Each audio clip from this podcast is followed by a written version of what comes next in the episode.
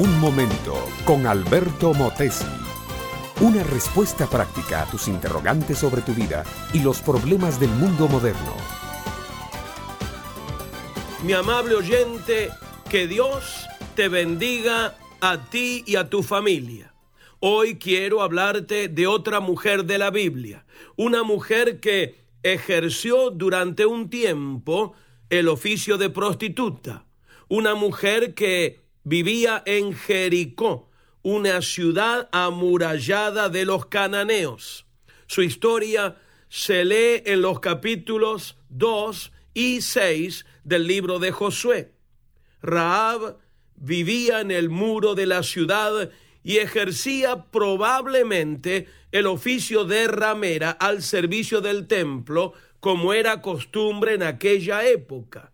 La religión de los cananeos contemplaba la existencia de tales mujeres cuyas ganancias iban a engrosar las arcas del templo.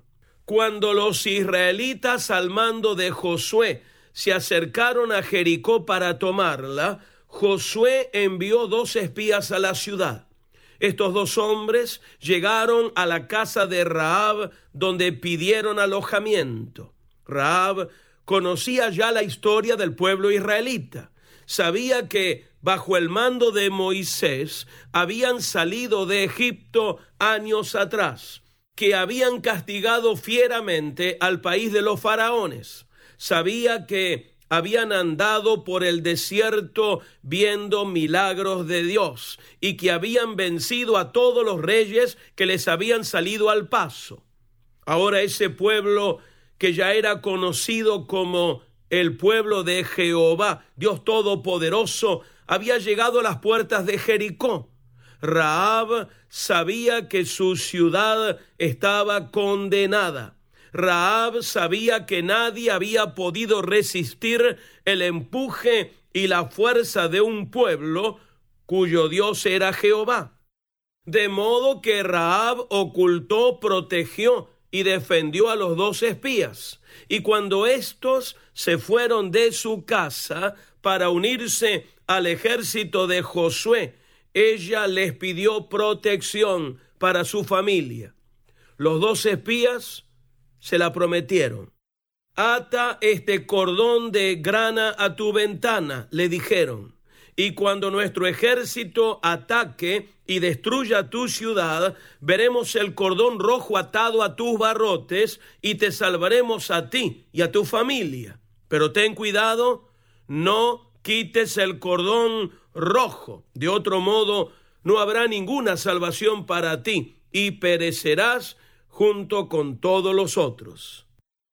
Y asimismo ocurrieron las cosas, mi amable oyente. Los israelitas tomaron la ciudad, la destruyeron íntegramente, aniquilando a todo ser viviente. Pero Raab y su familia salvaron la vida. Y desde ese día vivieron entre los israelitas como si pertenecieran al pueblo escogido.